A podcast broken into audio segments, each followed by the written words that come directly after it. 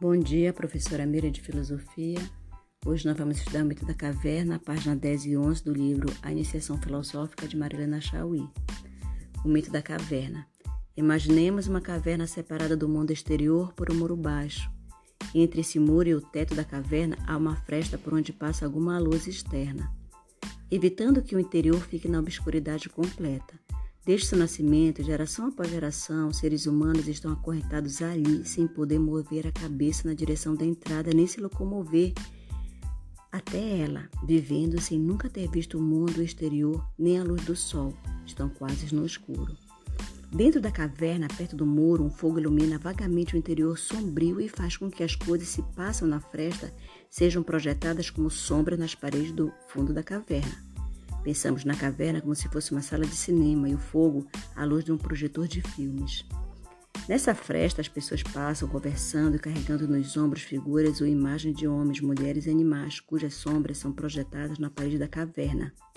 Nunca tendo visto só o mundo exterior, os prisioneiros julgam que as sombras das pessoas, das coisas transportadas e os sons das falas das pessoas são as próprias coisas externas. Ou seja, não percebem que, so que são sombras e julgam que elas são seres vivos que se movem e falam.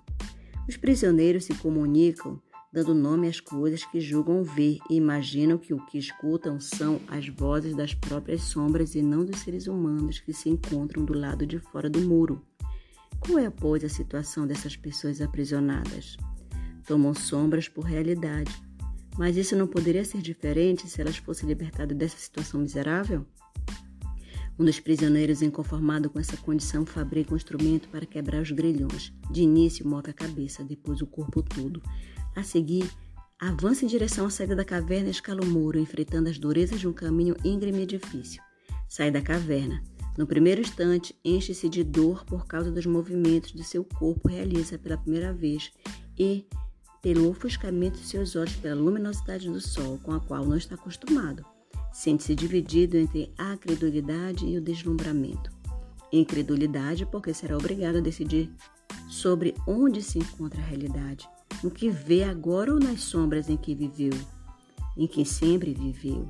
Deslumbramento, palavra que significa ferido pela luz, porque seus olhos não conseguem ver com nitidez as coisas iluminadas.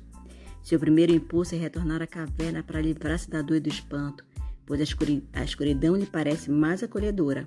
Como precisa aprender a ver e esse aprendizado é doloroso, deseja a caverna onde tudo é familiar e conhecido. Aos poucos, porém, habitua-se à luz e começa a ver o mundo, encanta-se, tem a felicidade de finalmente ver as coisas como elas realmente são, descobrindo que estivera aprisionado a vida toda e que sua prisão vira apenas, vira apenas sombras. A partir desse instante, desejará ficar longe da caverna para sempre e lutará com todas suas forças para jamais retornar a ela. Porém, toma a difícil decisão de regressar ao subterrâneo sobre sombrio para contar aos demais o que viu e convencê-los a se libertarem também. O que lhe acontece mesmo nesse retorno? Os demais prisioneiros riam-se dele, não acreditando em suas palavras e seriam capazes de fazer o pior caso se ele insistisse nelas. Mas quem Sabe, alguns poderão ouvi-lo e, contra a vontade dos demais, também decidir sair da caverna rumo à realidade. Um diálogo filosófico. O que é a caverna? O mundo das de aparências em que vivemos. Aparência naquele momento que acreditamos que a minha realidade é a mesma que a tua.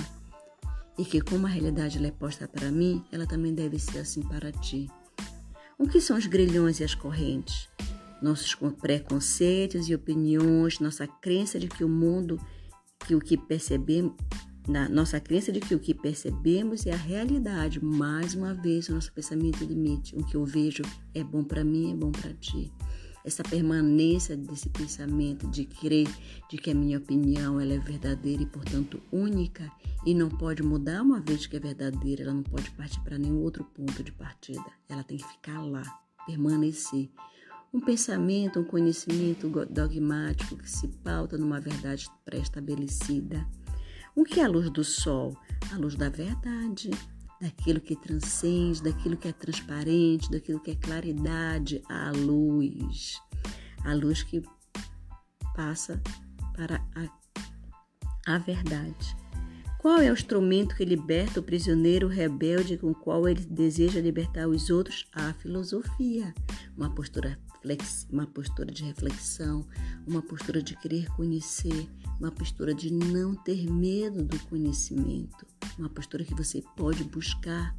E esse buscar do conhecimento é um buscar individualizado, buscar que serve para mim. E que se ele é pautado pelo conhecimento, ele serve também para ti. Mas se amarras sem crer que essa minha verdade ela tem que prevalecer e ela tem que ser para todos, a esse é o erro. Esse é um erro que a caverna sempre nos remete, a da certeza, uma certeza de que as coisas não podem mudar porque elas estão bem como elas estão. Refletir, queridos amigos, refletir é o ponto. Ter a postura filosófica é aquela de busca, aquela de tentar compreender cada vez mais e melhor, ok? A gente se encontra na próxima. Tchau, tchau!